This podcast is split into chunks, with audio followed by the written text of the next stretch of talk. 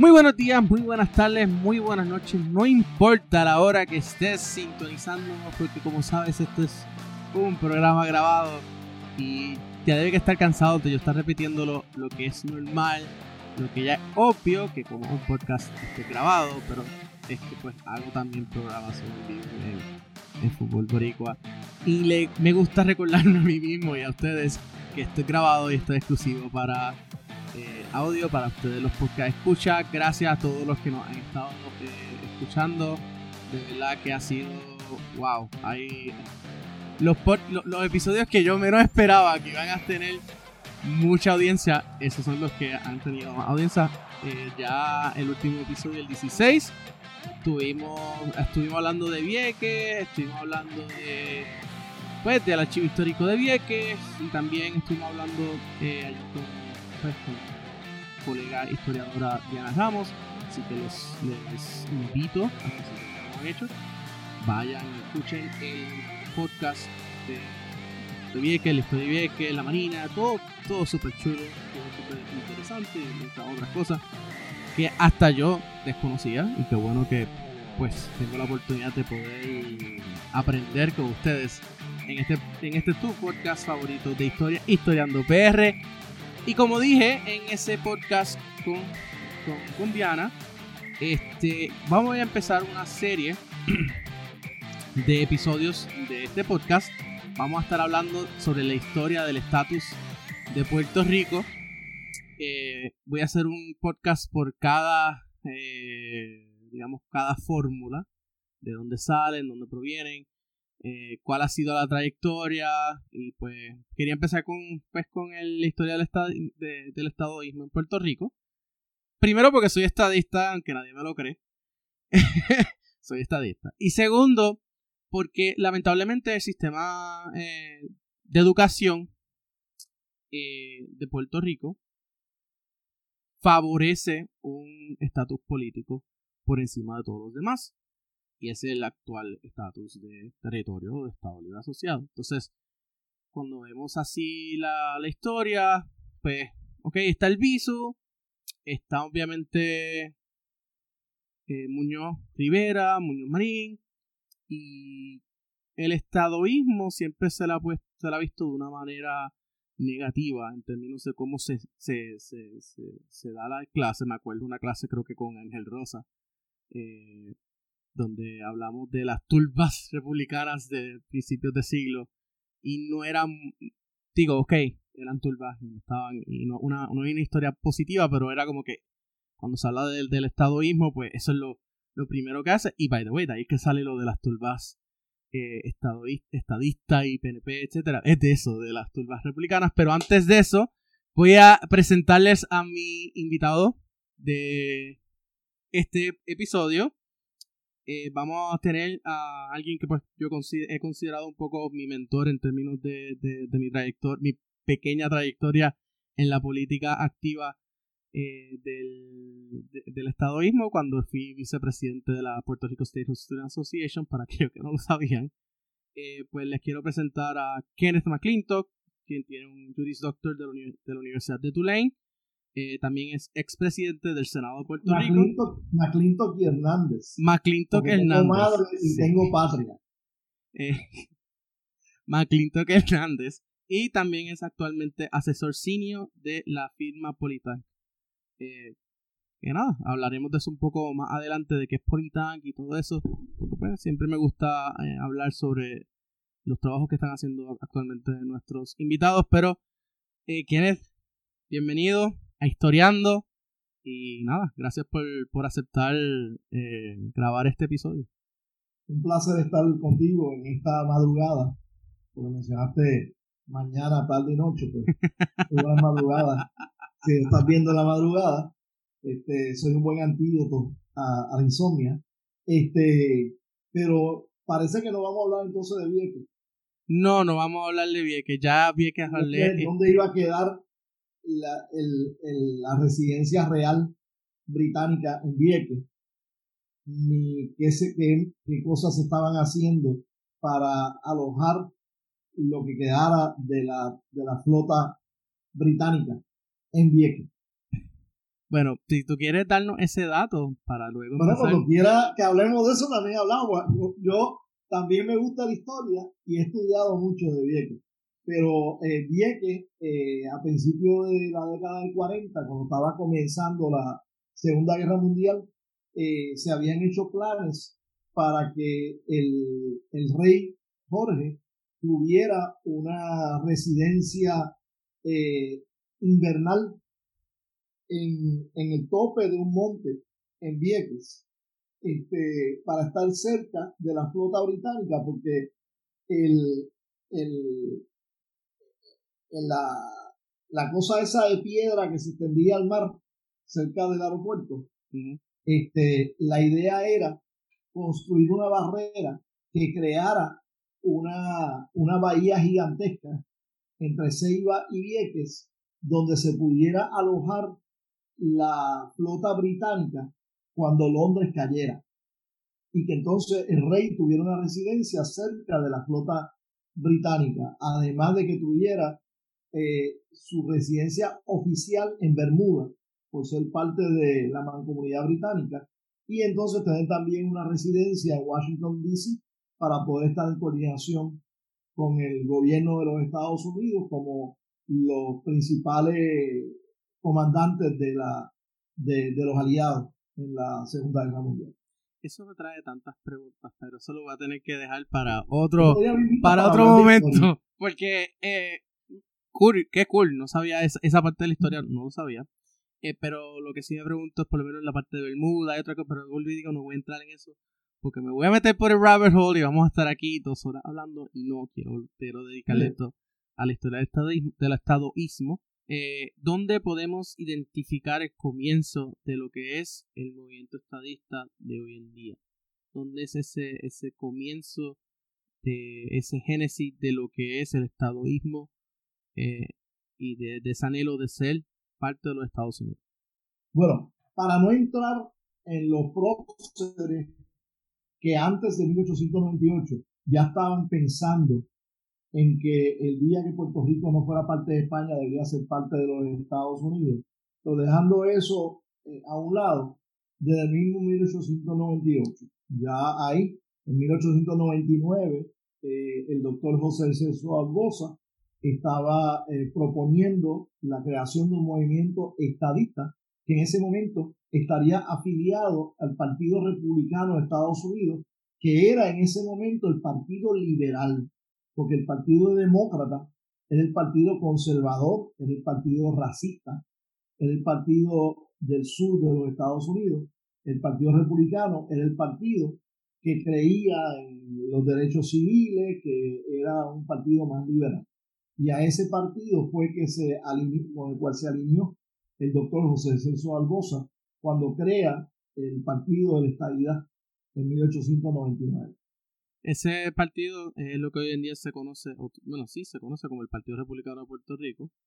Eh, No, es lo que se conocía como el Partido Republicano de Puerto Rico, el Partido Estadista Republicano, estadista eh, republicano. tuvo varios tuvo varios nombres este pero que realmente eh, parcialmente el sucesor de ese partido hoy es el Partido Nuevo Progresista. Eh, sí, eh, sería en términos, eh, sí, sería un sucesor, porque el Partido Nuevo Progresista, que es- fue en el 66, Fíjate, 1967 67. cuando yo tenía 10 años de edad y esa es de las pocas veces que no puedo decir que yo estaba activo todavía no estaba activo en el 67 bueno, en el 67 mi abuelo sí estaba activo y estuvo allí en la, en la, en la asamblea, en la cancha Ajá. de, de, de, de bajo techo en Carolina, si no me equivoco que era. En el 67, luego del plebiscito del 66, eh, porque Méndez... No, plebiscito del 67, 23 de julio de 1967, y un mes y medio más tarde, o un mes más tarde, en agosto del 67, este, eh, los que estuvieron activos en Estadistas Unidos, Unidos.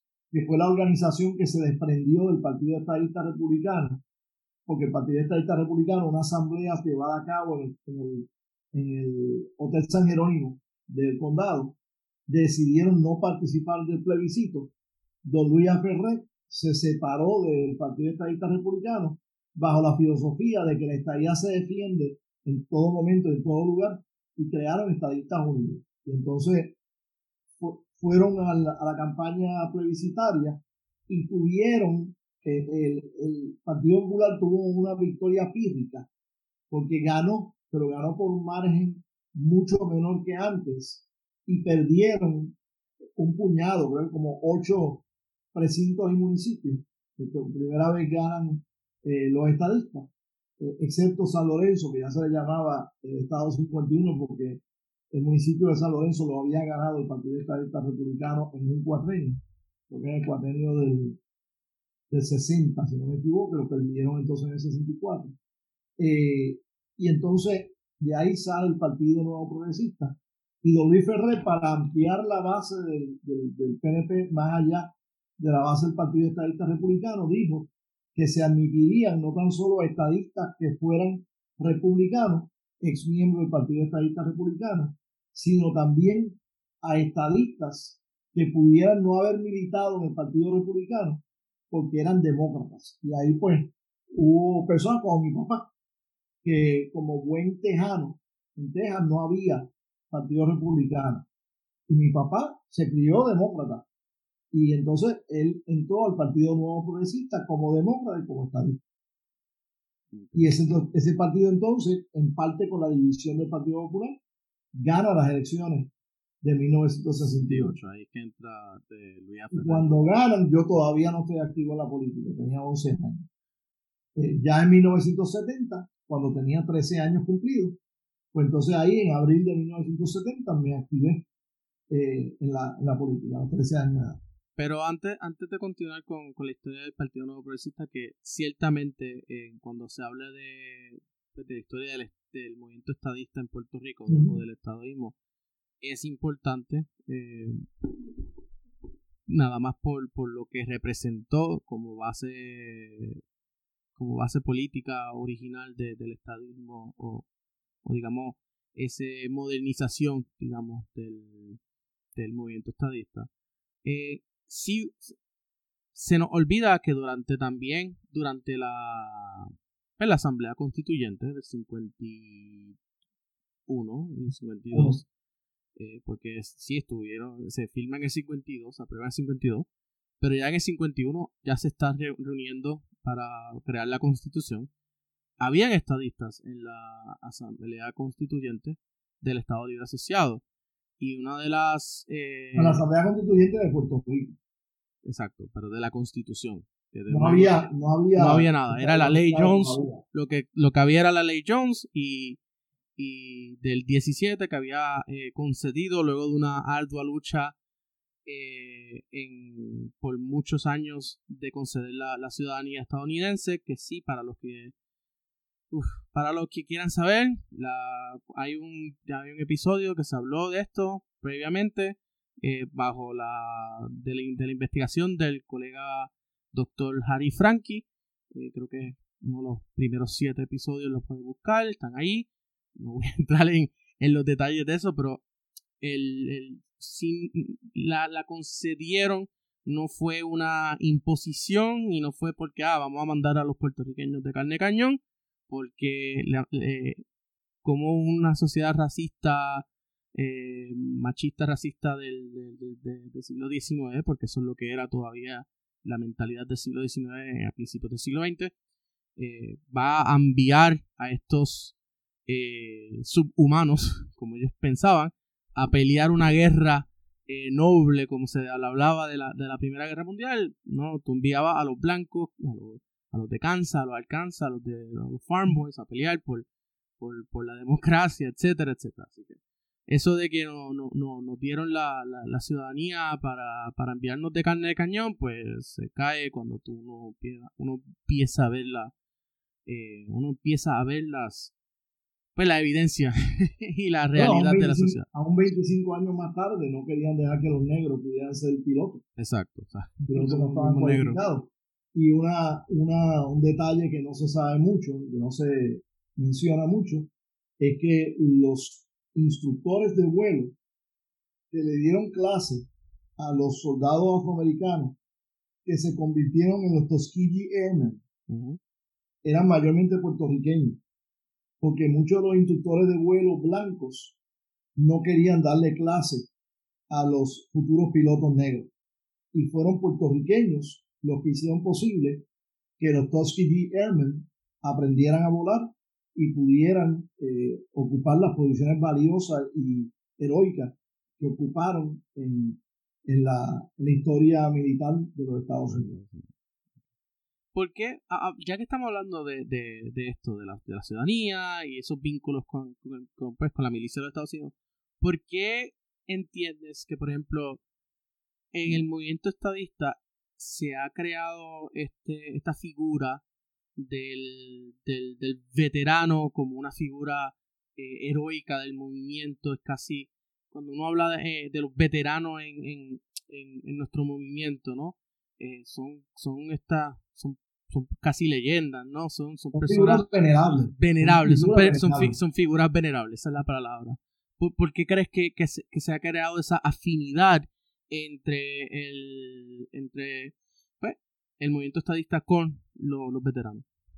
Porque el veterano, el sacrificio que hizo o el sacrificio que estaba dispuesto a hacer, en muchos casos como voluntario, no siempre como persona este, reclutada forzosamente, obligatoriamente, eh, son los que nos han dado la autoridad moral para nosotros exigir que tengamos la plenitud de derechos que quizás ellos no tenían cuando hicieron su sacrificio. Por ejemplo, todos los soldados y todos los veteranos ahora de Puerto Rico no podían votar por su comandante en jefe.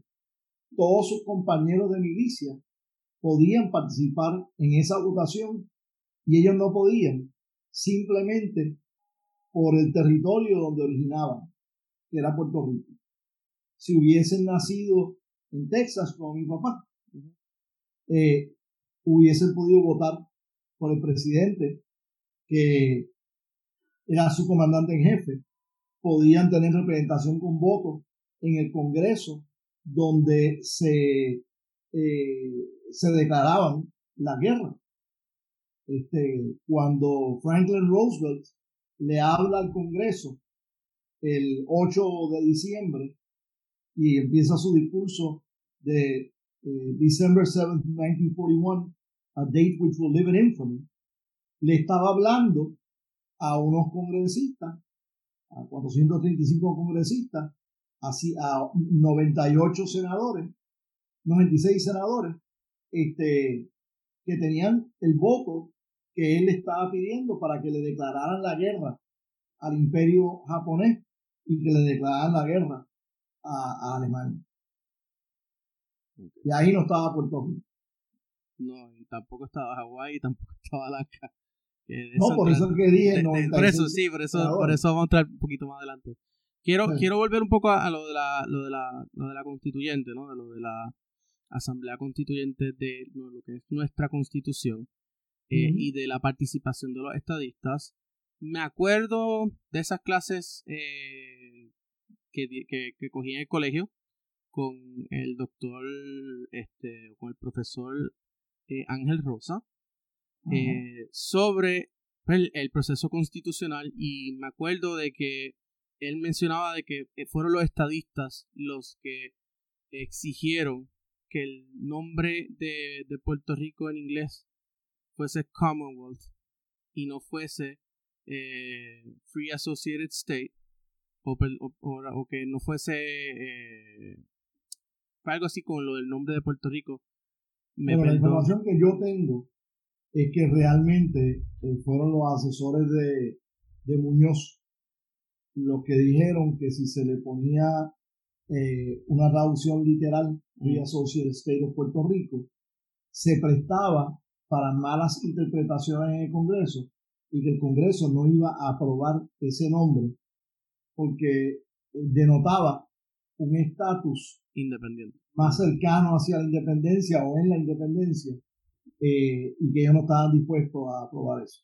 Pero respectivamente de, ese detalle, si fue si fueron los estadistas o no, donde los estadistas sí fueron insistentes fue en la redacción del preámbulo de la Constitución de Puerto Rico, donde se habla del apego eh, a los Estados Unidos y a la ciudadanía americana, etc.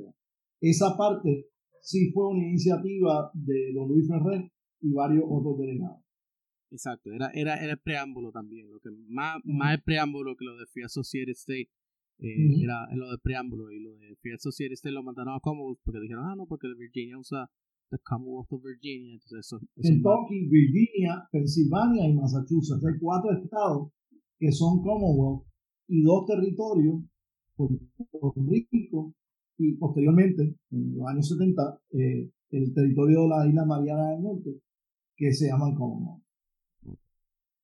Bueno, ya, ya tenemos más o menos una idea de que, de que el, el, movimiento estadista ha estado presente en diferentes luchas a través del siglo XX y que no ha sido todo, eh, no, no, todo ha sido pues eh, Luis Muñoz Marín y tampoco fue eh, un gobernador estadista eh, tuvo influencia en la creación de los comités ad hoc de estatus.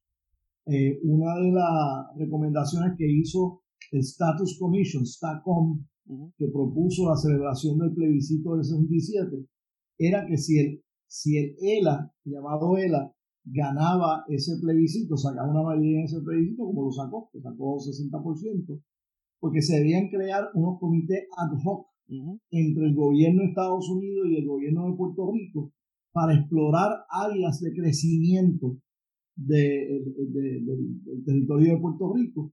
Y eh, pues, acordó crear un comité eh, ad hoc de estatus eh, para explorar la posibilidad de obtener el voto presidencial en Puerto Rico sin un cambio de estatus político.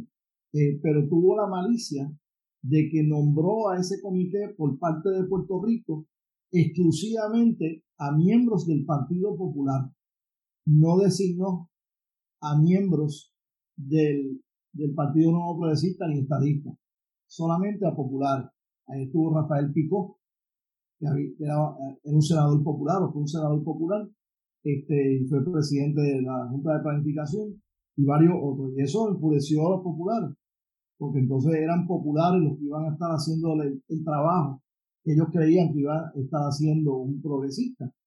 Y también porque si se hubiesen nombrado todos, todos PNP, pues ellos hubiesen hecho el reclamo de que se nombraran populares también, porque los populares habían ganado el, el plebiscito. Y se quedaron sin ese reclamo porque se habían nombrado populares, pero todos eran populares que favorecían el voto presidencial eso, ah, como dije, uno aprende cosas cada, cada, día.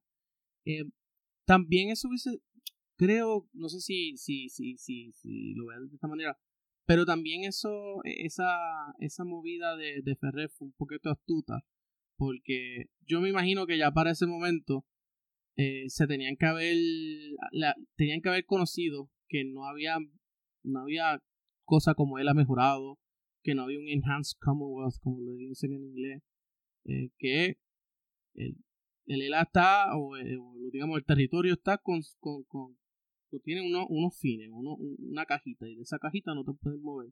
Si quieres crecer fuera de esa cajita, pues tienes que o moverte pues para la independencia, cualquiera de sus vertientes, o unirte directamente con los Estados Unidos. Pero la cajita de... aunque, aunque Hernández Colón en su primer cuatrenio después de la trastada que le hizo Ferrer en su gobernación, con el primer comité ad hoc, pues creó un segundo comité ad hoc para el desarrollo del llamado Estado Unido Asociado, y entonces pues eso llevó a la radicación de un proyecto de la Cámara 11.200 y 11.201, eh, que era el nuevo pacto, o no sé qué nombre le dieron en aquel momento, que no llegó a ningún lado en ninguna de las cámaras legislativas del Congreso.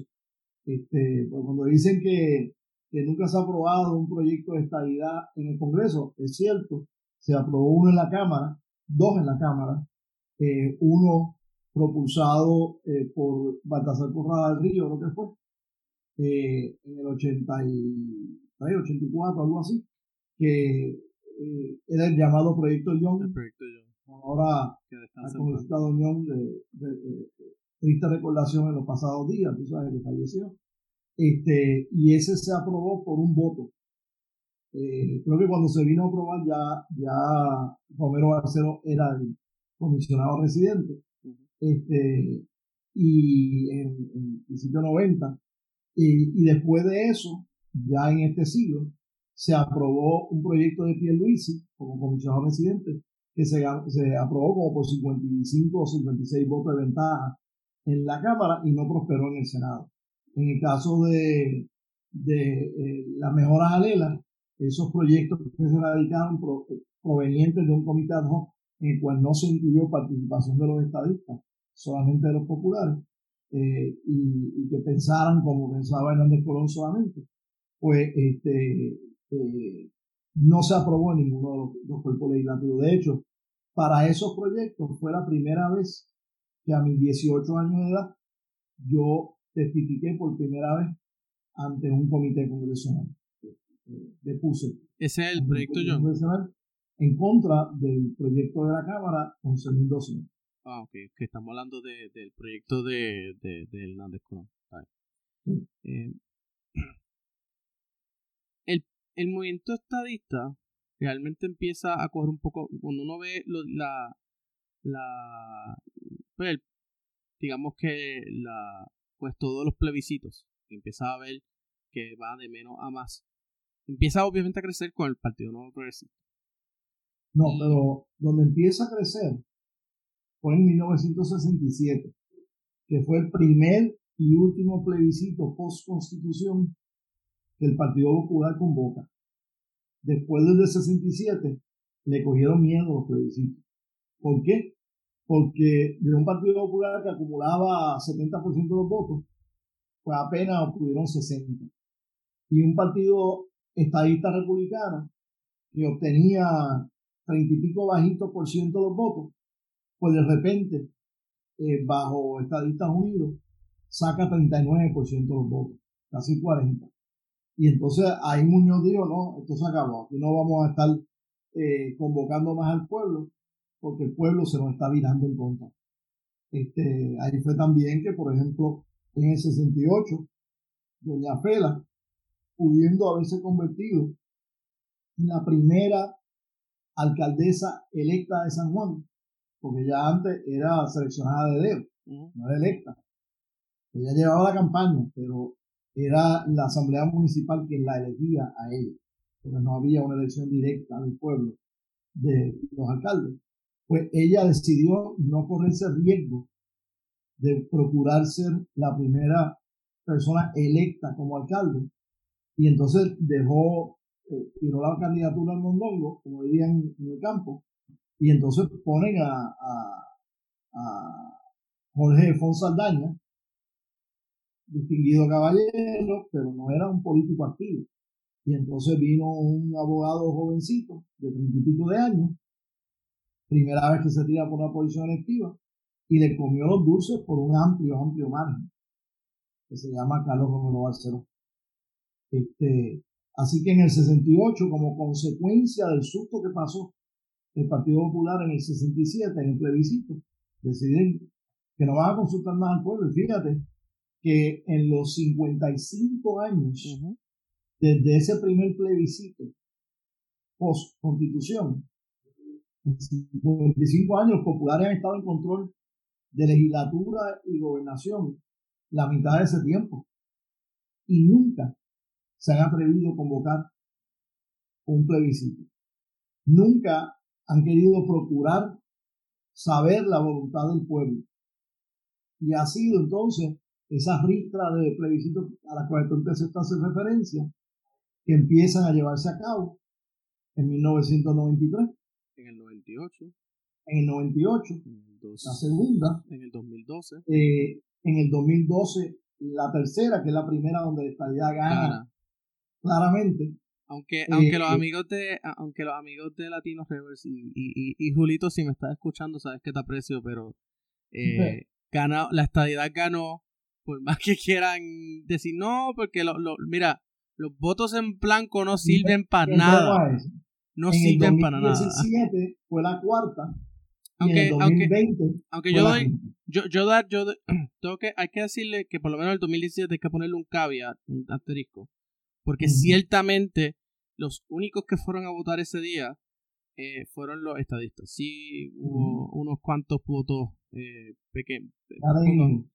Claro, eh, hubo un boicot del, de, de ese, de ese plebiscito.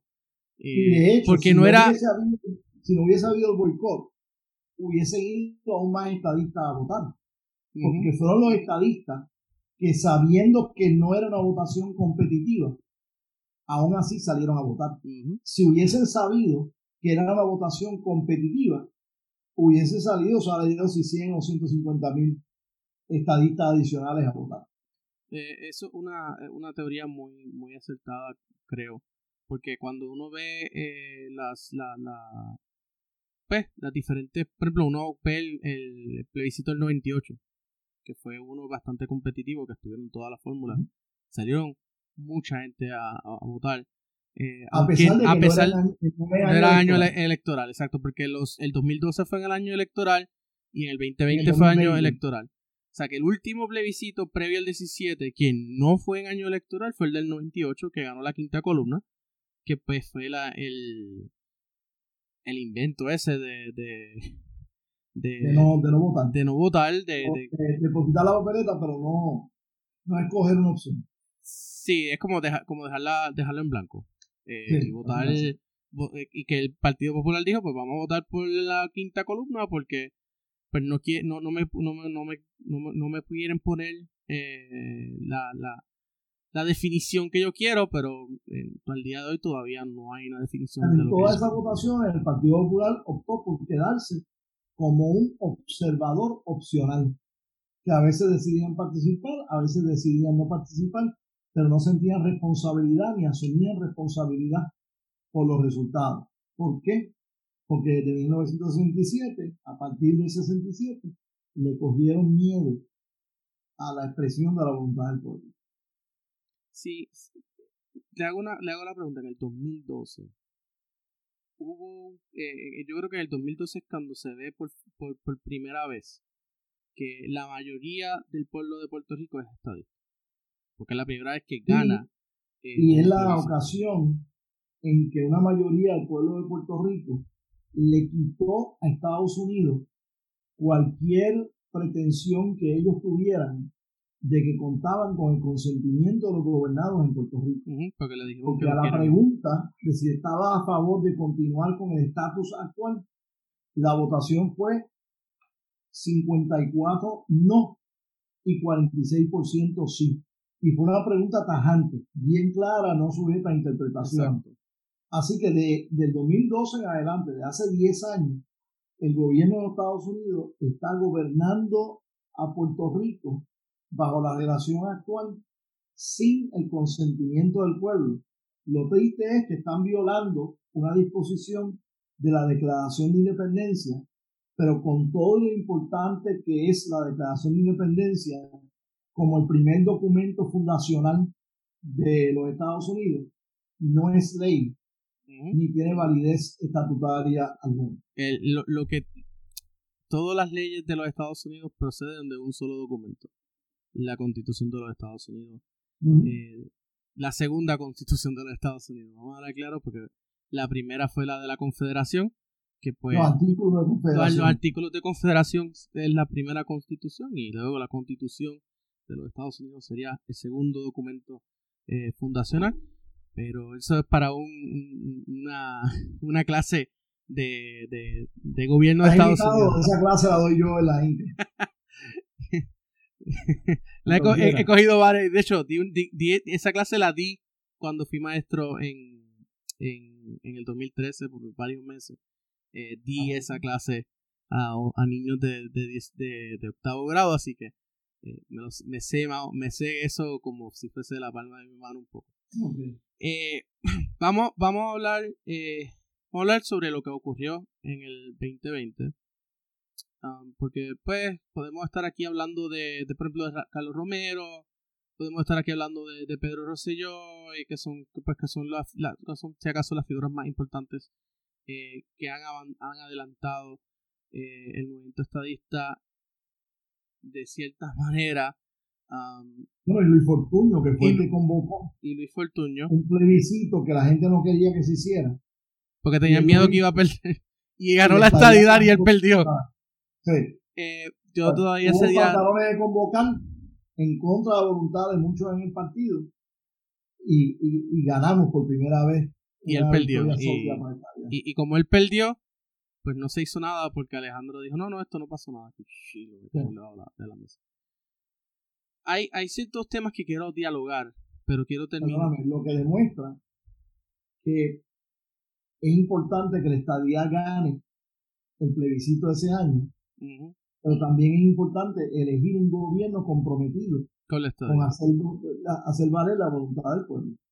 Y eso, pues, bajo esa, esa decisión bipolar que tomamos los puertorriqueños ese año, pues votamos por esta idea, pero no votamos por un gobernador impulsaba la Es que, pues, obviamente, pues tenía bien una, unas, unas realidades históricas de ese momento. La gente no entendía todavía la, la, la gravedad del problema fiscal que se estaba trabajando. Eh, ciertamente, Fortuño, eh, por un lado decía que que estábamos fuera, pero cuando viene a ver ahora con todo lo que ha sacado la, la, Junta eh, de, Control Fiscal, pues no, la realidad es que no.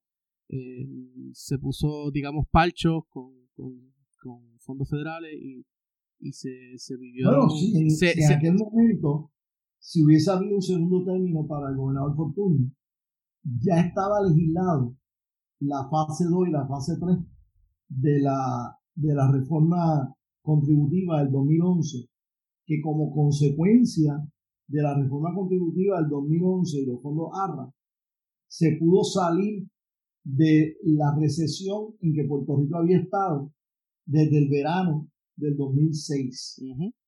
Y aquí los, economistas, la mayor parte de los cuales no son estadistas, nunca quisieron reconocer que la recesión de Aníbal Acevedo Vilá, que comenzó en el 2006, terminó en el otoño del 2012, donde se logró que hubiera más de dos trimestres consecutivos de crecimiento económico, que es la manera que los economistas en el salón de clases dicen que es cómo se define el fin de una recesión y el comienzo de una recuperación. Puerto Rico empezó a recuperar en el verano y el otoño del 2012 con crecimientos positivos, pequeñitos, pero crecimientos positivos.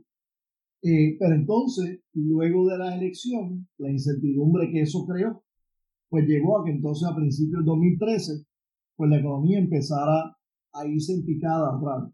Si en vez de la elección de un gobernador que no tenía plan económico, se hubiese reelecto a un gobernador que no tenía ni que tener legislatura en ese segundo cuatrenio, porque ya la fase 2 y la fase 3 estaban aprobadas y entraban en vigor automáticamente cuando se dieran unos índices que se iban a dar.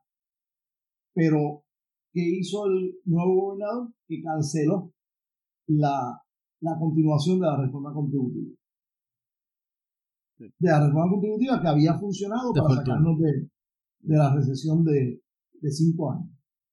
Eh, bueno, yo, yo también puedo traer, lo que pasa es que podemos traer también otra, eh, otras perspectivas y otras visiones y, yo me quiero, eh, me quiero construir, o sea, quiero eh, mantenerme en lo de estatus, más allá de, de, de, entrar en, en, que, lo, que, lo, que lo haré en algún momento, ¿no? De, de ir eh, gobernador por gobernador y, y dialogar sobre cada uno de los de sus aciertos, de sus no aciertos.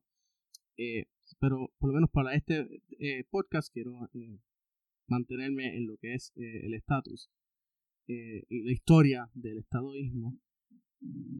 La... Ya cogí el mensaje, ¿quieres? Cállate la boca que no estamos hablando de eso. no, no, no, no, no, de esa manera, pero ok. quiero, quería, quería hablar, por ejemplo, de, de lo que pasó en, el, en, el, pues, en las elecciones del 2020 eh, ciertamente el Partido Nuevo Progresista ganó la gobernación, hubo una mogolla legislativa donde pues el Partido Popular eh, tiene mayorías, eh, pues, en, la, en la Cámara tiene mayoría, en el Senado depende, depende de conseguir votos. La única mayoría en el Senado lo constituyen las senadoras, que son 14. No hay ningún otro grupo en el Senado que tenga, que tenga mayoría. mayoría de 14. Ok. Aunque, oye, no sé, no hubiese sido cool, no hubiese sido interesante si la si el caucus de la mujer en, el Senado hubiese dicho, no, nosotros vamos a escoger eh, el próximo eh, presidente del Senado. Pues, I digress, no me quiero meter por los, los rabbit Podrían haberlo hecho. Este, y de la misma manera que podría crearse un caucus de hombres en el Senado, que son minoría ahora. bueno, dicho eso, eh, ah, te, espérate, que, voy a hacer un entre paréntesis. ¿Te imaginas a María de Lourdes como presidenta del Senado? No.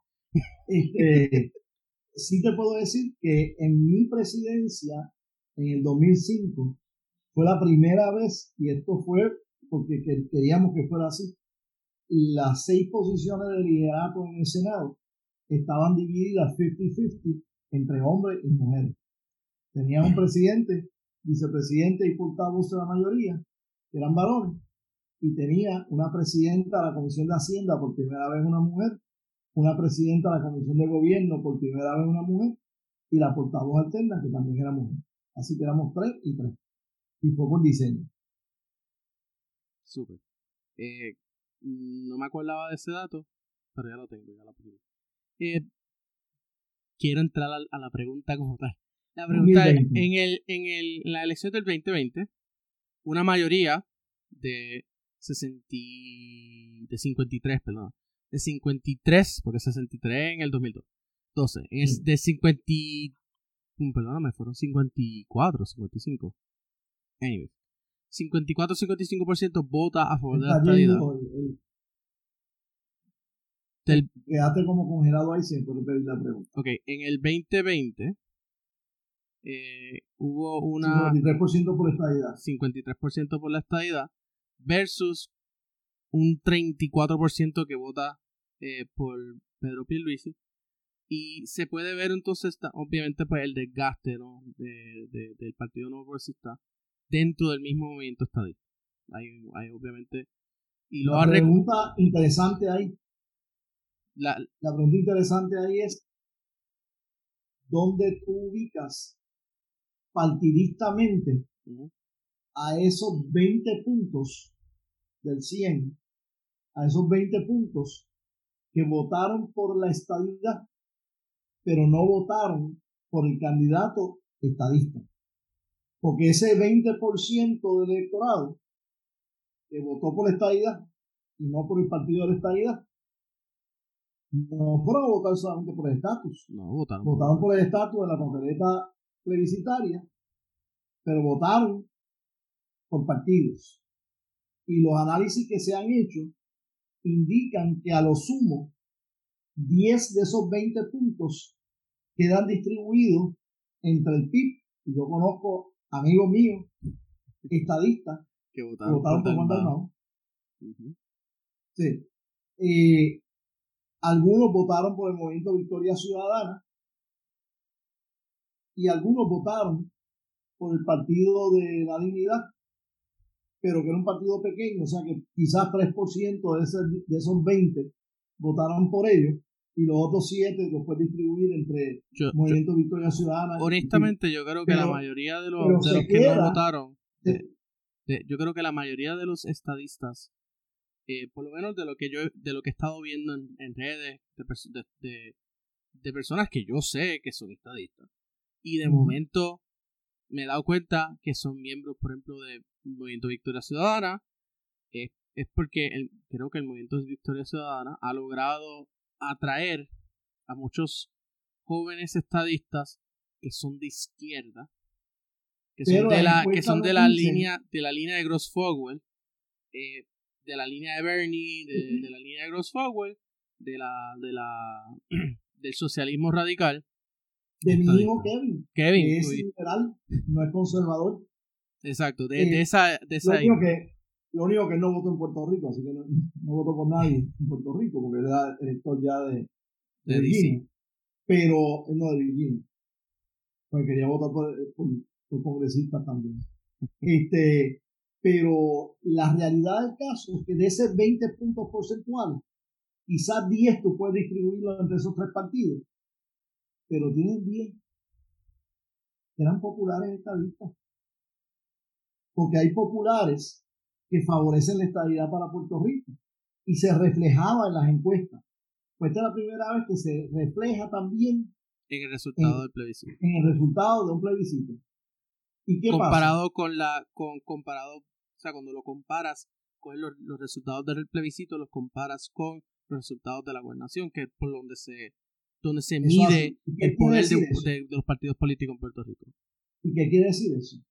Que del 31% que votaron por Charlie Delgado para la gobernación, y ese año el que votó por Charlie Delgado era corazón del rollo del Partido Popular, porque hubo muchos populares que no estaban con Charlie Delgado, y lo vimos en el resultado, para 31%. Bueno, se fueron al momento victorioso. 10, 10 puntos de esos 31 puntos de Charlie Delgado votaron con una mano por la pava y con la otra mano por el sí a la admisión de Puerto Rico. Quiere decir que una tercera parte del corazón del rollo popular en el 2020 votó por esta idea. Y es curioso que, que eso que usted menciona, uno lo puede ver también cuando vea ciertos comentarios de ciertos eh, de ciertos compañeros de estudio y de cuestiones que yo sé que son populares eh, que están activos en la política, que de momento salen bien anti, bien anti Estados Unidos de momento en unos meses y luego un par de meses más abajo no, porque hay estadistas populares y, y nosotros valoramos la ciudadanía estadounidense. O sea, cambian de momento al, al, al, al, script de, de Muñoz. Así que cuando, desde el punto de vista de estatus, analizamos el 2020, más importante que, más importante que los resultados partidistas, que sí son interesantes y uno puede estar cuatro horas analizándolo. Más interesante está el hecho de que 10 de cada 20 electores que no votaron por el PNP, pero sí votaron por esta idea, 10 de cada 20 votaron por el Partido Popular. Y que esos 10 representaron un tercio de los 31% que el Partido Popular pudo atraer en las pasadas elecciones. Yo, yo, tengo dos preguntas. Voy a, voy a ir con la que quiero, que no quiero que se me vaya el tiempo y, hacer esta pregunta. Y luego hago la otra. La, esta ah. es, ¿por qué en el movimiento estadoísta, estadista o estadoísta, como quieran llamar, es más eh, fácil de pronunciar estadista. Estadista, sí, el, el movimiento estadista. La prensa izquierdista prefiere que lo llamemos estadoísta para que sea más difícil de pronunciar.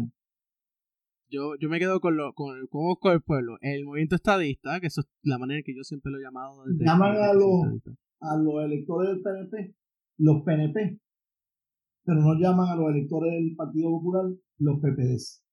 No, dicen populares. Porque la palabra popular es una, una palabra que tiene un significado positivo. la palabra PNP no tiene un significado positivo ni negativo, es meramente basado en inicial. Bueno, tampoco nos llaman progresistas. Sí, que, eso el, el, el, el, la palabra correcta sería, se le debería llamar a, a, los que militan dentro del Partido Nuevo Progresista, es los progresistas. Porque eh, como, como, hemos, como, como, hemos, como hemos acabado de decir, que hay estadistas que no son PNP, hay estadistas que son independientes como yo, que yo pues no, no milito en un partido, soy independiente, pero que somos los menos. Hay, hay estadistas dentro del Movimiento de Victoria Ciudadana, hay estadistas dentro del Partido Popular, y una gran cantidad, un una gran, del Partido Popular. Una gran cantidad, y, pues los estadistas que, que pues votaron por, por, por el PIB, simplemente porque estaban descontentos eh, con, con, pues, con, con la, la, decisión de, de Luis y yo creo que eso era más un voto protesta que otra cosa. No, no, pero no, pero no te creas. O porque pensaban que Dalmau era un mejor, una mejor opción. Eh, o que proyectaba mejor eh, visualmente. Exacto, también. Pero quiero hacer la pregunta. ¿Por qué el movimiento estadista, eh, digamos, yo diría que desde Romero, eh, tiene una relación casi casi antagónica con el pues con el sentido patria de, de, Puerto Rico con el sentirse puertorriqueño eh, aparte de los deportes que lo estábamos hablando previo a empezar a grabar eh, las, las áreas culturales aunque eso de las áreas culturales ha ido cambiando un poco, pero ciertamente en ciertos momentos las áreas culturales... muy simple, muy simple. Él se comió la teoría de la izquierda de que los estadistas, ser estadista no permite ser buen puertorriqueño. Y él se comió, se comió eso. Eh, y habían entonces unos puertorriqueños pitiyanqui que encontraban que eh, para demostrar que tú eras estadista, tenías que hacer una super afirmación de apego y apoyo a los Estados Unidos a exclusión de cualquier otra cosa. De mi identidad como puertorriqueño. Por eso. Sin embargo, en la campaña del 96 principalmente, el gobernador Pedro Rosselló demostró que uno podía ser buen puertorriqueño eh, y tener una buena identidad puertorriqueña y además de eso, eh, favorecer la estabilidad y el PNP. Y haciendo eso, dio la pela más grande que hasta ese momento había dado el Partido Nuevo Progresista, que no se dio una pela más grande de esa hasta el 2008 eh, con Fortunio. Luis Fortunio en el 2008, sí, 2008. Este, y lo sé porque el 2008 es el primer año que yo pude votar y ese año pues Yo con Luis Y entonces, en, el, en la gobernación de Pedro Pierluisi, él está haciendo afirmaciones continuamente de que podemos ser buenos puertorriqueños y también ser estadistas. Y uno de los puntos que al, cual le llamó, él llamó la atención en el mensaje que él dio en la asamblea pasada del Partido Nuevo Progresista en Manatí fue de la gran cantidad de fondos que él ha asignado habitualmente todas las organizaciones culturales de Puerto Rico. Bueno, cómo se usan esos fondos son otros 20. porque, cuando, cuando, por ejemplo, porque si vamos a hablar un poco eh, en términos de, de como lo, mencioné al principio de este, del podcast, no, de, este episodio, que la mayoría de la manera en que se enseña la historia es una historia eh, mitificada en ciertas áreas. Eh, tenemos un mito del, del, del grito del área. El grito del área existió, gente. No estoy diciendo que, no, que no ocurrió. Estoy diciendo que ha sido mitificado. Eh, glorificamos el, el mito del. El, yo le digo el mito del área es como si ahí nació la, la, la, nación puertorriqueña. Ahí no nació la nación puertorriqueña. Ahí se, se, hay una expresión. Hay una expresión de una nación, pero ahí no es que nace. Eh, de hecho, yo tengo una columna mía que la he repetido varias veces, que es los 10 mandamientos de, de Betance, donde vemos que ocho de los diez mandamientos se han logrado bajo el estatus político actual.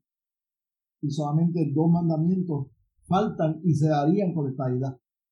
Así que la, los diez grandes principios ideológicos que empujaron la, el grito del ARE son eh, principios ideológicos que ya se han alcanzado como territorio de Estados Unidos y los dos que faltan se alcanzarían por esta vía. Pero yo siempre he tenido esa, esa, esa curiosidad porque siempre lo he visto como que, o, por lo menos desde el punto de vista, desde que yo estoy en la universidad, yo, hice bachillerato y aún, dentro de mi doctorado, eh, siempre cuando yo digo que soy estadista, obviamente yo me muevo en unos círculos donde eh, la mayoría pues son nacionalistas. Sean populares, sean independentistas, pero son nacionalistas.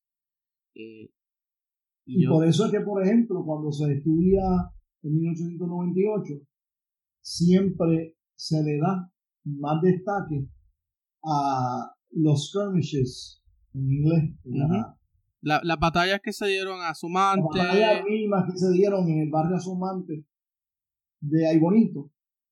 pero en pocas ocasiones se hace mención de toda la bienvenida que recibieron los soldados desde Guánica casi hasta que llegaron a, a Bonito y después que salieron de Bonito, de casi el resto del trayecto también fue eh, trayecto positivo donde, donde estaban siendo bienvenidos por el, por el pueblo puertorriqueño. De hecho, yo soy, eh, mi dominación cristiana es episcopal y había, hay una iglesia episcopal, la Santísima Trinidad, en Ponce, que se fundó en 1872. De hecho, este año estamos celebrando el 150 aniversario del anglicanismo en Puerto Rico.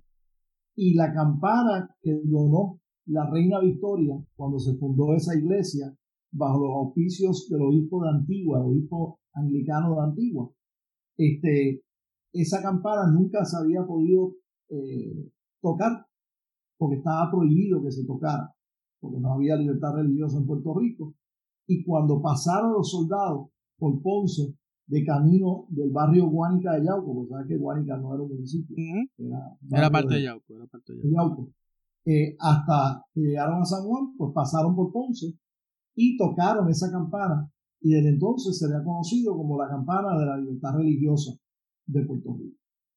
Pero cositas como esa, pues no se le da mucho despliegue para que la gente no recuerde que en Puerto Rico no había libertad religiosa a los españoles y que la libertad religiosa es una de muchos derechos civiles y derechos humanos que solamente alcanzamos cuando los Estados Unidos tomaron posesión. De hecho, para añadirle un poquito a eso, creo que en, el 1899 es que empiezan a llegar las otras denominaciones eh, protestantes, particularmente pues la, los pentecostales por el sur, los, y se repartieron. Se repartieron a, eh, los, los, discípulos de Cristo en el norte, los, los, los, adventistas en el oeste. Por eso es que tú ves, uno cuando va por diferentes áreas, uno ve. En el este. Los Carolina tiene muchas iglesias bautistas. Y los bautistas en el este, exacto. Sí. Este, y los, los episcopales se fundaron en el sur. Y si te fijas, en el sur y en la montaña es donde más eh, iglesias episcopales en Puerto Rico Y esa, y esa otra pregunta que me lleva. ¿Por qué el movimiento estadista, que, que sería bien raro, ¿no? Porque eh, cuando uno habla de la, por ejemplo, de la iglesia católica, la mayoría de los, de los católicos, no diría que es, que es, por lo menos la institucionalidad católica en Puerto Rico, es un independentista o popular. Y eso es, esos son hechos. Eso no que lo estoy no es que me lo estoy, es que esos son hechos por, por de la boca de la boca la boca expresión de ellos. Versus tú ves, por ejemplo, la, la, la, las iglesias evangélicas, las iglesias protestantes, que hay una diferencia, por si acaso no lo saben, hay una diferencia entre iglesias protestantes y iglesias eh, evangélicas. ese, eh, los dos, los dos grupos denominacionales que no son católicos, pues tienden a ser más pro-estadista. Eh, eso tiene que ver porque el Partido eh, Progresista siempre se, ha visto como el Partido Conservador o, o, es por otra razón. Bueno, es que el Partido Nuevo Progresista no es un partido conservador. O sea, Pedro Rosselló no era conservador. Baltasar Corrada del Río eh, no era conservador, era demócrata. Cuando estuvo en posiciones electivas en Washington. Este, Carlos Pesquera. Carlos Romero Arceo. Carlos Romero Arceo no es conservador. Pedro Pierluisi es bien liberal. Este, eh, cuando yo era presidente del Senado, pues había un speaker de la Cámara que era conservador, eh, José Hernández, José Aponte Hernández, y un presidente del Senado que era demócrata liberal. Así que ha habido de todo. Por eso, pero entonces, ¿por qué e, esa relación del, de las Que nada, porque esas denominaciones llegan a Puerto Rico agarradas de la bandera americana. Si no hubiese habido una soberanía estadounidense sobre Puerto Rico en el 1898-99, no hubiese llegado la libertad de culto que gozamos en Puerto Rico. Y cuando no había libertad de culto, Inicialmente lo que había era dos iglesias anglicanas, una en Ponce, una en Vieques. Y no se ve mucho de la de Vieques, pero la de Ponce, los feligreses tenían que entrar por la puerta trasera de la iglesia. No se abría las puertas del frente de la iglesia, excepto creo que para los entierros, para que el ataúd pudiera entrar, pero no para que la gente pudiera entrar. Y no se permitía usar el campanario, para que la gente casi ni se enterara de que había un templo religioso allí, porque no era un templo católico romano. Bueno, inclusive con los... Templo católico, apostólico, romano, pero anglicano. Pero este, curiosamente hay que añadir también eso en, a los judíos. En Puerto Rico hay judíos desde, desde, que llegué, desde que empezó la colonización aquí llegaron los judíos. Pero no habían, pero no habían sinagogas. Habían sinagogas calladas de, debajo. Porque, porque si tú vas, por ejemplo, al, al cementerio original de San Germán, hay una sección para los católicos y para los no católicos, que era, era la palabra judíos, allá atrás, detrás, que nadie lo vea, pero hay una sección que, que y están segment, estaba segmentado ese, ese, ese, ese, ese cementerio. Así que sí había. Más piedras y no florecitas. Exacto. So, tú entiendes que, que, que, es por eso, porque ah, con la entrada de estas denominaciones aquí con Estados Unidos, esa es la razón. Sí, hay una afiliación no una afiliación partidista ni ideológica, pero hay una afiliación histórica de que llegaron con los americanos. Bueno, vamos a ir haciendo la última pregunta porque no quiero que se extienda mucho el, el, episodio. eh, ¿Cuál entiendes que va a ser el, el futuro del, movimiento estadista?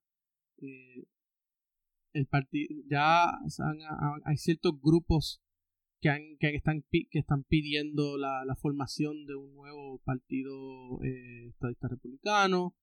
Eh, ciertamente, recientemente también ha salido, pues, este mismo fin de semana, como mencionó la asamblea del PNP en Manatí, y previo a eso salieron unas expresiones bastante controversiales, digamos, de, del, pues, del secretario del, del Partido No Progresista eh, diciendo que el PNP es un, un partido de centro derecha.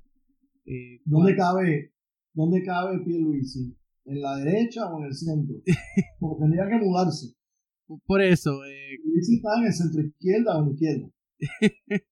bueno, había personas que dicen que él es, que él, que él es derecha porque pues él es, neoliberal y bla bla, pero si tú analizas el récord de votación de él como miembro de la Comisión de los Jurídicos de la Cámara de Representantes en los ocho años que él fue comisionado residente, cualquier observador objetivo allá que no esté envuelto en la política de Puerto Rico. Sí, diría que él es de los de Bernie. Que tenía, un récord liberal inigualable. Eh, dirían que él es de los Bernie Bros. Dirían que él es de los Bernie Bros. Casi, casi. Hubiesen dicho que, que, que él estaría con, con si, si no fuese porque, pues porque están en contra de él, él estaría con, con, con Velázquez, estaría con, con Ocasio. Con Cosas que no sean de estatus político. Exacto. Eh, ¿Hacia dónde se dirige el, Partido No Progresista? Uno. Eh, y dos. Eh, ¿cree, que ¿Cree que se vaya a lograr un proyecto de consenso, cree que eso vaya por algún lado, por ahí dicen, eh, dicen en ciertos sectores de la prensa eh, latina en Estados Unidos, y inclusive el no le hace eco a veces, que no, que pues, no va, eh, el, que el asunto del estatus no se va a mover en este, en este cuatrenio. ¿Cuál es, hacia dónde nos va? ¿Hacia dónde, hacia dónde se Todos los que dicen que no se va a mover son los que están activamente tratando de que no se mueva. Vamos a empezar por ahí. Este, eh, si no hubiera esas personas activamente invirtiendo dinero, inclusive el pueblo de Puerto Rico, para que no se mueva eh, el estatus político en el Congreso, habría muy buenas posibilidades de que se pudiera adelantar por lo menos varios pasos importantes. Yo soy político, yo no soy politólogo, así que no me voy a dedicar a hacer forecasting porque no quiero tener el problema que tienen los economistas y los meteorólogos. la mitad del tiempo están prediciendo qué va a pasar y la otra mitad del tiempo están explicando por qué no pasó lo que dijeron. Ellos decían que iba a pasar algo. Yo me dedico mejor, como lo he hecho por los últimos 45 años, a hacer todo lo que yo puedo calladamente eh, para adelantar la causa en los círculos en que yo tengo buenos contactos. Y por eso es que tú no ves que cuando yo me reúno con congresistas, o salgo en Zoom ahora con algunos congresistas, no le tomo fotos a la pantalla y no le tomo selfies con los congresistas, porque foto que yo publique de con quien yo hablé es un anuncio a la oposición a la estadidad para que ellos sepan dónde tienen que ir a hablar después, para tratar de neutralizar el daño que yo le haya causado a causa de ellos. Este, así que, y como yo nunca lo he hecho pensando en candidatura, lo he hecho pensando en ideología, pues hago lo que es más conveniente para la ideología. Este, eh, habiendo dicho eso, el Partido Nuevo Progresista tomó unos pasos importantes de tratar de cerrar filas, de crear un sentido de unidad y de enmendar su reglamento para dar más participación a los jóvenes, por ejemplo, en la estructura futura del partido. Por ejemplo, algo que no se ha dicho es que el, Partido No Progresista siempre va a postular por lo menos dos jóvenes menores de 30 años como candidatos a asambleístas municipales, legisladores municipales, en cada uno de los 78 municipios. La prensa no le ha dado importancia a ese asunto, pero ese fue uno de los asuntos que la Asamblea de Manatí se aprobó. No se menciona porque no va con la, con la narrativa derrotista de que él espera a la estabilidad y al PNP en el futuro. Este, pero es una realidad. Y vamos a ver que cuando tú tengas garantizado por lo menos dos jóvenes menores de 30 años en todas las papeletas municipales, eso va a promover el que se vaya rejuveneciendo el liderato del Partido Nuevo Progresista.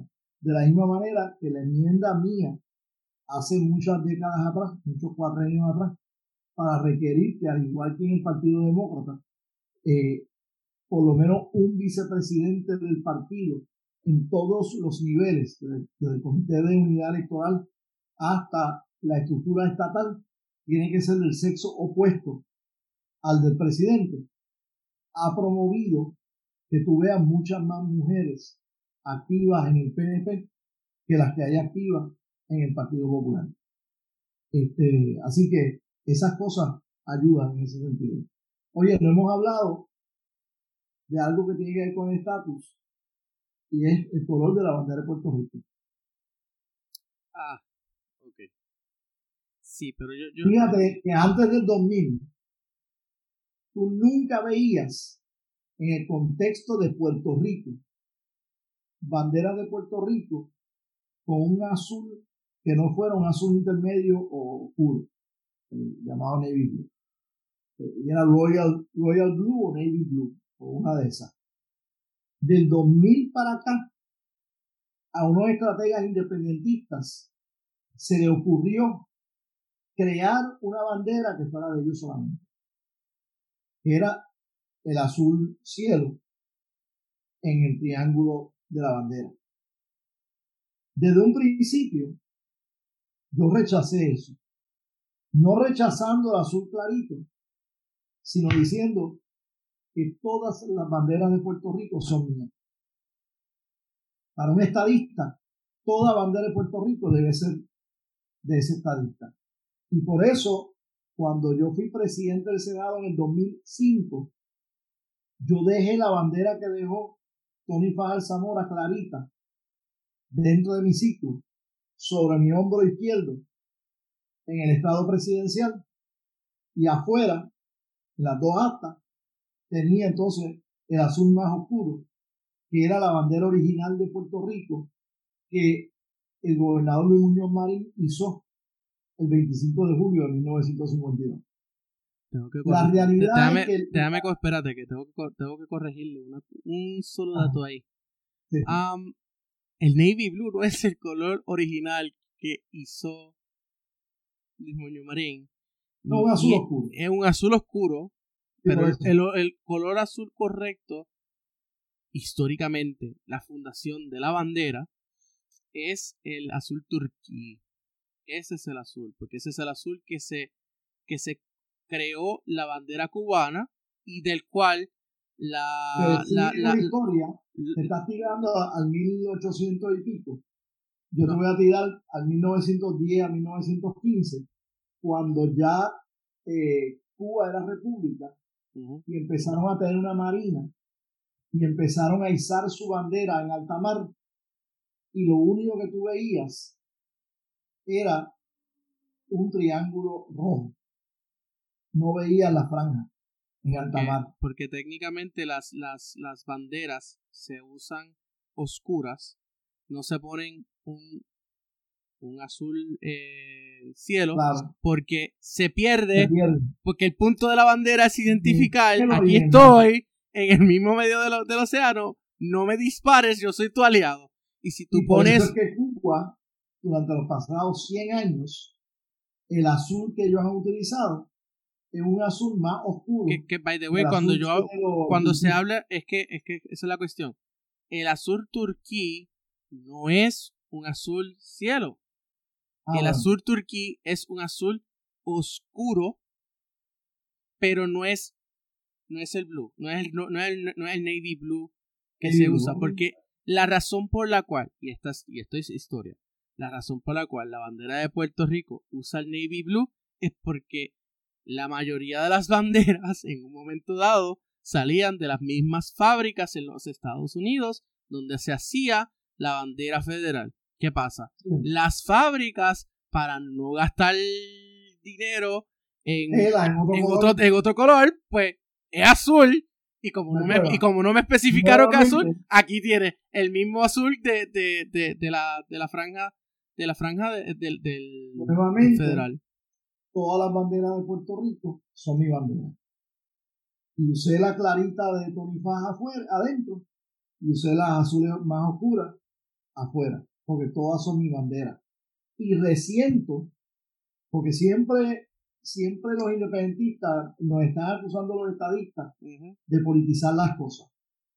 Pues yo resiento que ellos han politizado la bandera puertorriqueña usando un azul que no es tradicionalmente el de la bandera puertorriqueña y que no han podido encontrar una sola foto de don Pedro Albizu Campos con una bandera, una bandera puertorriqueña que no sea con un azul mucho más oscuro que el que ellos utilizan ahora. Es que lo curioso del caso es que gracias a ellos, eh, mi, director de tesis, que de hecho ha, sido eh, invitado en este podcast ya en dos ocasiones, el doctor Armando Martí, colega de usted allá en, en la universidad, en la, Intermetro, pues él, escribió un ensayo. desde, desde donde empezó la bandera. Y, si la bandera de Puerto Rico es la cubana al inverso, pues el color azul tiene que ser el color original de la, de la bandera cubana. Y el, cuando tú vas a la bandera más antigua de Cuba, es un dichoso azul oscuro. Así que dejen ya la pendejada que hay de que, de que no, porque si, que si aquel, aquel, no, nada de eso son, son mitos, eso son falsedades. Todas son mis banderas, todas son mis banderas, punto. Y yo soy, pero yo como, historiador tengo que decir que dejen de estar, dejen de estar mintiendo, creando mitos que no, que no existen, número uno. Y número dos, que si ustedes quieren hablar entonces de una bandera original y quieren usar la de Lares, porque acuérdense que la de Lares es una copia de la de República Dominicana mírenla bien, van a ver que son, es el mismo diseño. Pues entonces, usen la del Are. Pero igual. ¿Y no la de Panamá? No, es la de Dominicana, porque el pájaro. Eh, sí, pero el pájaro de las dos. Eh, por eso es que Puerto Rico, en la sala. Cuba y Puerto Rico son las alas de, de, mismo pájaro, porque el pájaro era, era de Dominicana. Ah. República Dominicana, Puerto Rico, Cuba, la Confederación Antillana hispana. Ah, sí, vamos a hablar claro. Confederación Antillana Hispana, porque no iba a incluir a Haití ni a ah. Jamaica. ¿Ok? Ah. al, Caribe anglo no, Fuchi, eso no sé. Eso ¿Por, razones, ¿Por étnica o racial? Ah, yo creo que es más por lingüística. Ok. Yo creo que es más por lingüística que otra cosa. Pero, I digress. Eso no es. Eh, Mm. Quiero, qui- quiero, quiero, quiero, quiero saber finalmente porque lo que habló de, de, la asamblea, por ejemplo, lo que habló de la asamblea de, de Manatí, yo, yo quiero que, me explique porque si estamos hablando de, de, cuestiones partidistas, pues cool, cool, chévere. Pero ¿en qué manera eso ayuda o aporta a al crecimiento de la estadidad? Porque yo, yo tengo que hacer poco, te- tengo que dar un poco de mi perspectiva. La mayor parte del trabajo, eh, digamos, de educación estadista, no lo hace el PNP. La hacemos, eh, la han hecho en muchas ocasiones eh, organizaciones como la Puerto Rico State Student Association, de la cual usted y yo fuimos, eh, fuimos miembros. Eh, usted como fundador, cofundador de la, de, la, de, la, de, la, de la organización, yo como vicepresidente nacional asociado. Cuando se habla, por ejemplo, de la, de, a nivel educativo, eh, y, y ese sentido, uno no ve al Partido Nuevo Progresista eh, hablando de, educa de, de, de educación estadística. yo, yo Inclusive- de, Inclusive, tomar inclusive solamente, solamente se ve al partido actuando o haciendo que hacen algo con la, con la educación estadista cuando ven un plebiscito, cuando el tema del estatus eh, lo quieren usar para movilizar. Eh, pero más allá de eso, pues no se ve esa... esa, yo, esa- yo he adoptado la actitud durante 45 años de mi vida, 50 años de mi vida, de no estar dando o quitando crédito, sino meramente qué yo puedo hacer para ayudar y qué yo puedo hacer para que otros puedan ayudar más. Y me he dedicado siempre a eso. Y todo el mundo reconoce que yo soy un educador estadista, lo otro, pero es porque en vez de yo estar pendiente de lo que otros hacen o no hacen, yo trato de hacer lo más que yo puedo y trato de ayudar a otros a que ellos también puedan dar más. Esa es mi filosofía personal.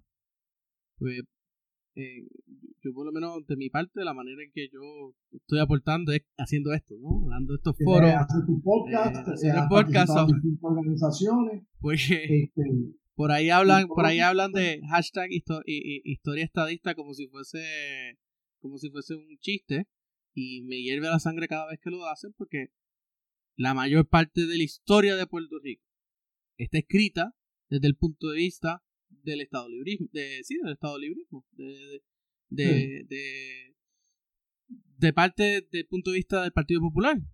Entonces, Sí.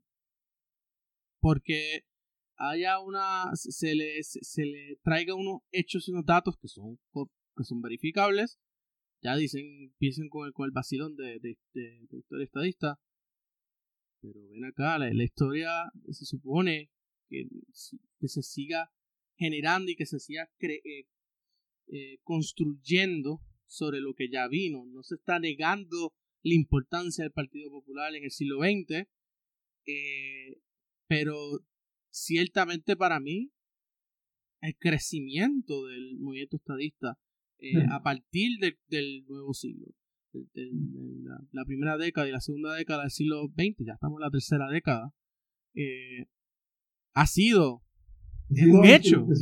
del siglo XXI. es un hecho.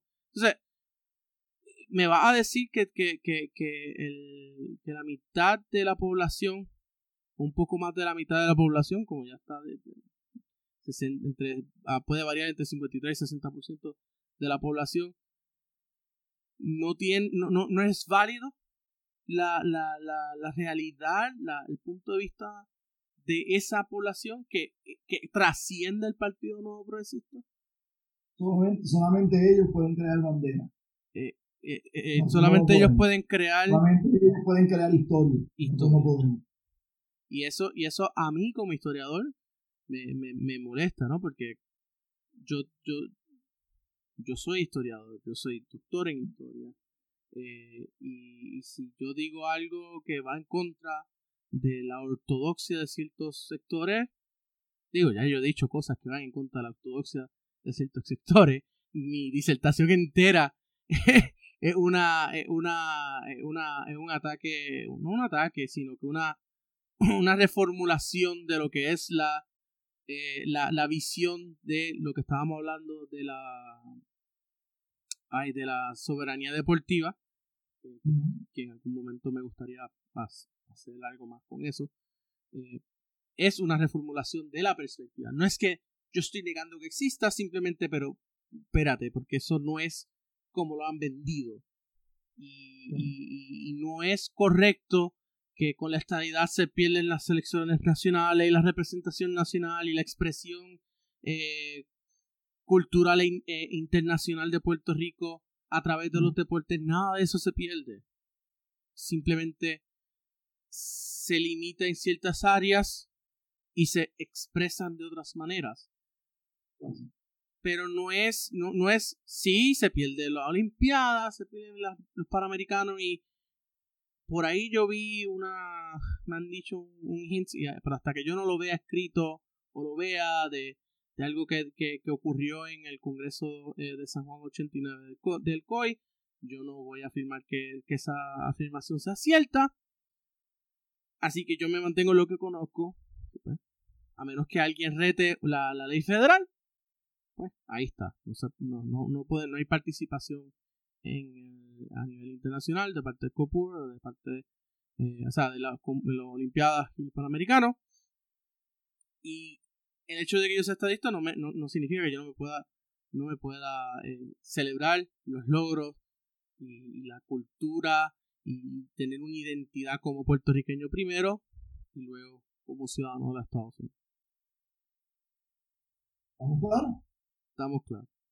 Bueno, eh, Kenneth, ha sido un placer tenerte por aquí. Yo espero que esta no sea la única vez. Eh, tú quieras, yo estoy eh, disponible. No, yo sé, obviamente, pues, eh, a veces en las conversaciones entre cuando hay, hay, hay, hay, respeto y un poco más confianza, se puede push back un poco. y creo que trate, en cierta manera, hacer eso de una manera respetuosa. Y nada, espero poder volver a tener otra conversación eh, sobre, sobre esto, la historia, y podamos hablar, eh, qué sé yo, de, más, a, más, más de lo que te, más de lo que quieres, que es hablar de la política, la historia de la política pública eh, de cada gobernador, que eso es una buena idea, la, la tomaré, pero pues, quiero, quiero salir de esta serie de, primero antes de, continuar para hacer, para correrle eso. Podemos volver a hablar de Vieques también. Podemos hablar de Vieques más adelante también. Eh, y, y el tema que, que tú no, no, identificas conmigo normalmente. Yo no sabía que, que, que, que tenía su interés por Vieques, pero te, no, te, recomiendo que escuches entonces el, el, el, el, episodio de 16, el anterior a este, para que tengas una idea de lo que hablamos y de las cositas que se hablaron y luego pues podamos seguir hablando de Vieques porque Vieques pues eh, es más grande que varios. Aquí vemos a Vieques y, y, no, no, no, tenemos en cuenta, estaba viendo, quiero terminar con esto, estaba viendo, tenía, estaba viendo un mapa. Hoy era como que, espérate, fíjate, Vieques es casi del tamaño de Fajardo hasta Yabucoa, un poquito más. casi un poco todo... más grande que Cataño, yo creo. No, es más, eh, Vieques es más grande que el área, esa, cabe, cabe fácilmente. Creo que es más grande que Cataño. Bueno, siempre, todo es más grande que Cataño. Todo es más grande. Yo creo que, yo, yo, creo que el único, el único, el único municipio que no es más grande que Cataño es Hormiguero. Porque Hormiguero son cuatro calles. Literalmente, cuatro calles tú entras y se acabó. No hay más nada. la, la, la, Tiene un poquito de, tiene un poquito de campo. Cataño no tiene campo. Pero Cataño tiene playa, Hormigueros no. Así que Cataño ah, gana. Pues estamos. bueno, esto ha sido todo por hoy. Um, Kenneth, si quieren como... por todo lo que estás haciendo quienes si quieren, de, nada, quienes si quieren, si quieren comunicarte contigo, ¿cómo lo pueden hacer? ¿Sabes de qué redes sociales? ¿Cuáles son tus redes sociales? Eh, estoy en Twitter, estoy en Facebook, básicamente, exacto. Y si te quieren encontrar en Twitter, es tu handle es? Eh, creo que es PRKDMC. Okay. Sí, PRKDMC. Puerto Rico Kenneth T. McClintock, algo así. Sí. Sí. Y en. Facebook con mi nombre. Y como siempre, eh, a mí me pueden encontrar en Instagram y en Twitter, arroba rjusinoa. Si me buscas en Facebook, créeme que te voy a dar el decline más grande de la vida, porque no estoy aceptando gente nueva en mi Facebook personal. Eh, así que nada, búsqueme en Yo Instagram. cuando se mueren algunas personas que están en mi Facebook personal, pues acepto gente nueva. Porque estoy hasta 5.000, pero a veces baja a 4.999, 998. No, hombre, no. Por eso ha sido todo. Volvemos, será, será para otra ocasión. Ay, Dios. Que yo creo que este es la, la vez que más me he reído al final de, de- de un episodio. Hasta la próxima. Chao. Cuando encuentre cómo salir de aquí. Y acá. Chao.